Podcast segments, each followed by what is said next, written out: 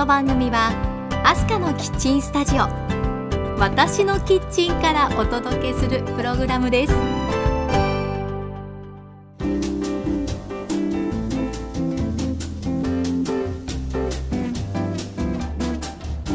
ハロー前田アスカです。皆さんお元気ですか？アスカのキッチントークエピソード32です。前回から私がゴールデンウィークに訪れた奈良県飛鳥村についてお話ししていますが今回はその第2弾です。飛鳥が飛鳥村への巻パート2お届けしますね。私の名前や飛鳥と同じ名前の村があると知って一生に一度は行くんだとずっと願っていた飛鳥村。足を運んでみるとそこは日本のふるさととも言える場所でした。今回は奈良県立万葉文化館へ行ったことそこで知った古代日本のユニークな行事歌書きについてご紹介しますね。さあそれでは皆さん忙しい手を少しだけ止めて一緒に一息入れませんか？キッチンカウンターの向かい側に座っている感じでこの番組を聞いていただければ嬉しいです。アスカのキッチントーク。この番組からハッピーな香りがあなたのもとへ届きますように。時にはちょこっと日々のスパイス役になれますように。最後までどうぞお付き合いください。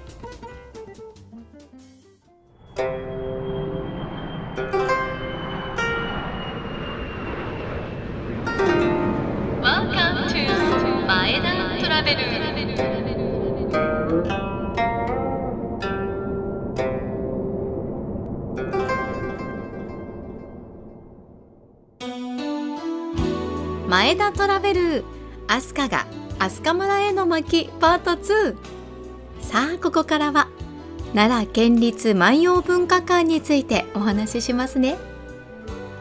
私前田飛鳥は平成から令和に変わるタイミングで飛鳥村を訪れました。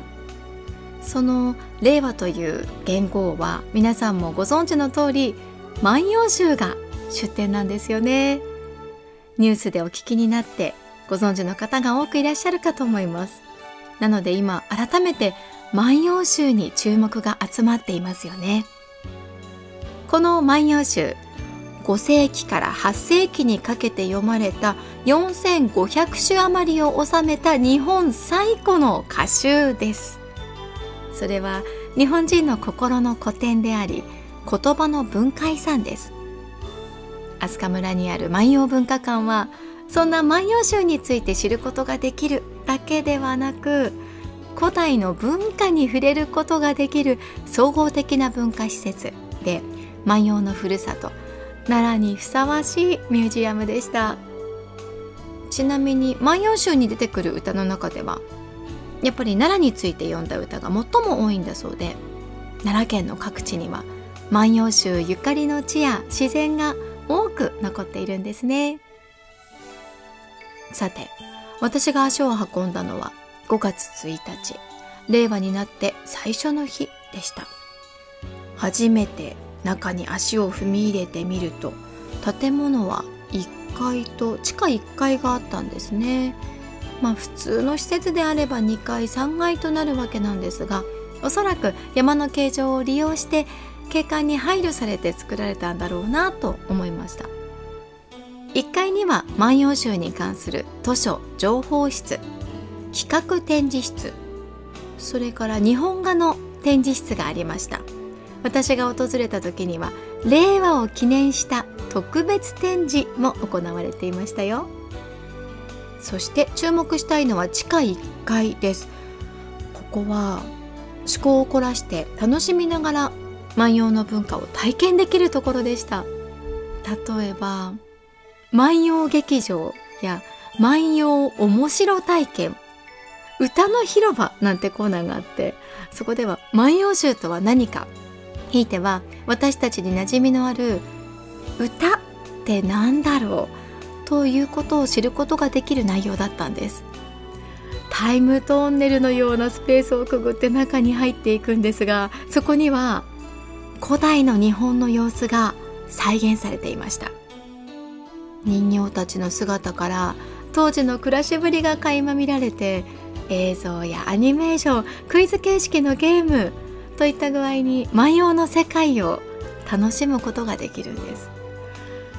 いろんな仕掛けを体験しているうちにまるで私たちが昔の人たちと一緒に過ごしているような気持ちになっていくんですよね。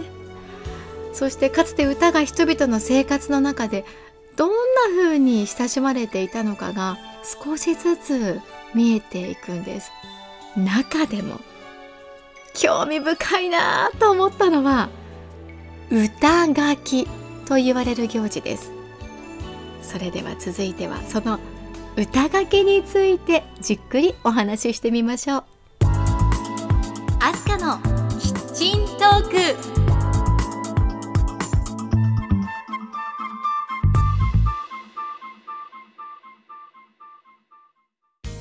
前田トラベル。アスカが飛鳥村への巻。パート2今日は万葉集について知ることができる。奈良県立万葉文化館についてのお話をしています。続いてはそこで知った。歌書きという行事について触れてみたいと思うんです。私が訪れた万葉文化館の地下1階でアニメーションが上映されていました。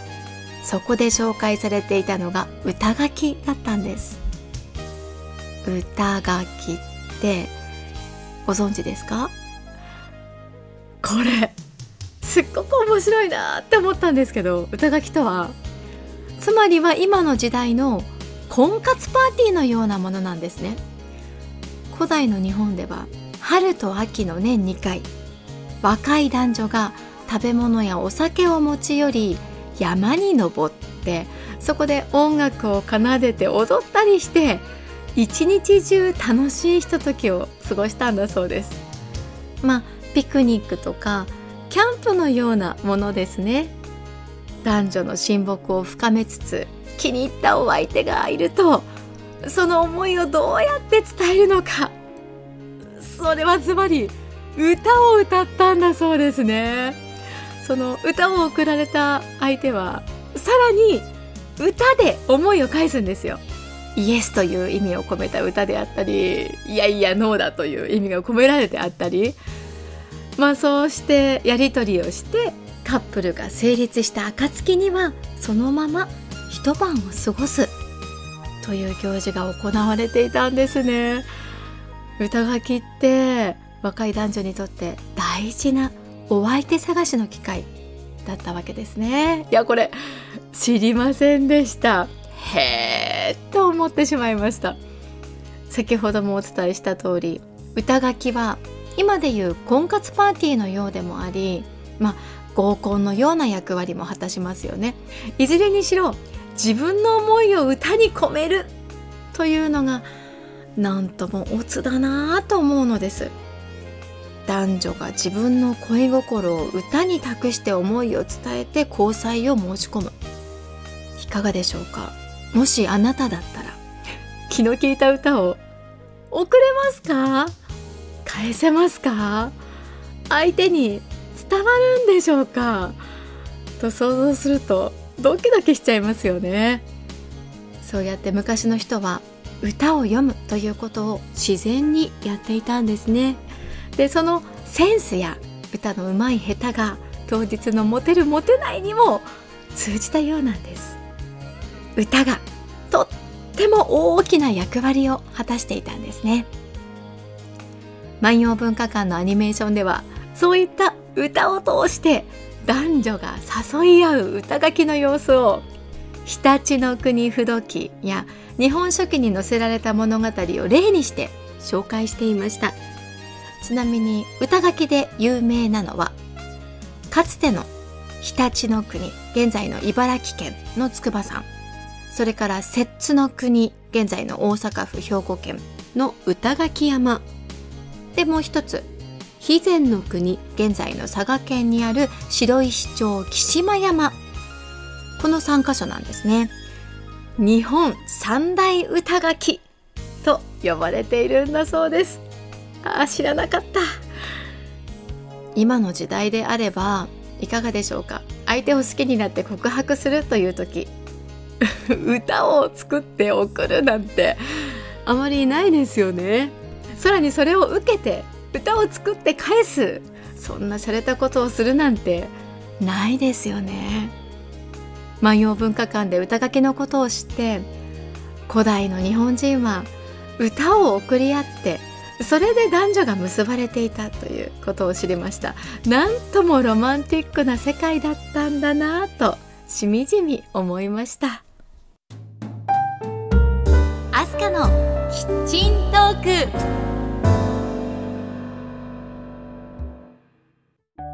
アスカのキッチントークエピソード32エンディングの時間です。今日は飛鳥村についてのお話パート2万葉文化館さらには歌書きについてご紹介しました。万葉文化館はとてもおすすめのスポットで令和の時代ぜひ行ってみてほしいミュージアムだなと思いました。そうそう。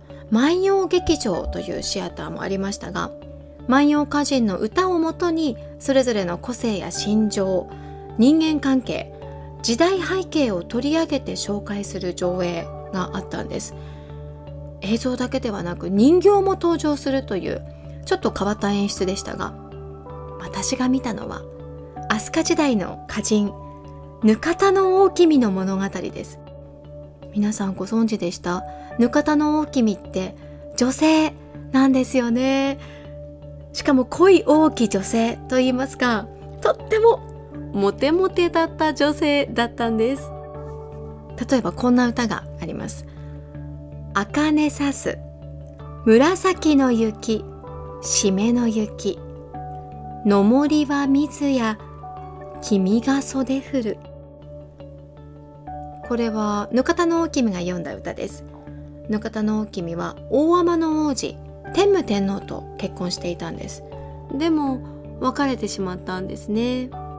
でその後大天の王子のお兄さんつまり大化の改新で有名な中野大江の王子天智天皇とお付き合いすることになるんです。でも大天の王子が「まだ未練があるよまだ好きだよ」ということを伝えてきた。そんな歌なんです。袖を振るというのは愛情があることをアピールする仕草なんだそうです。つまりは別れた元の旦那さんからまだ好きなんだとアピールされてどうしよう困ったという内容なんですね。そういった三角関係のストーリーを見ていたらなんだか万葉集の歌ってとっても身近なような気がしてきたんですよね。案外ヒルトラの世界 と言いますかね。歌書きもそうですけれど恋愛事情について歌った歌が本当にいろいろあるんですよね。その思いを感じていると親近感が湧いてきませんか？現代の人が持っている感情と全然変わらないんだなという印象です。同じですよね。昔の人も身近な恋愛のことについて嬉しかったり悩んだりそういった出来事を歌にしているのかなと思うと勝手に万葉集が身近になった気がしたんですね。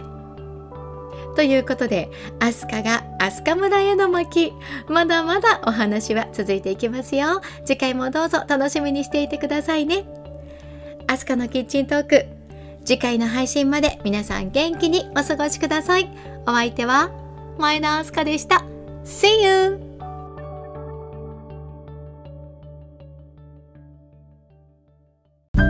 最後はアスカのウィスパーじゃんけんいくよ最初はグーじゃんけん。チョキ。今日も元気にいってらっしゃい。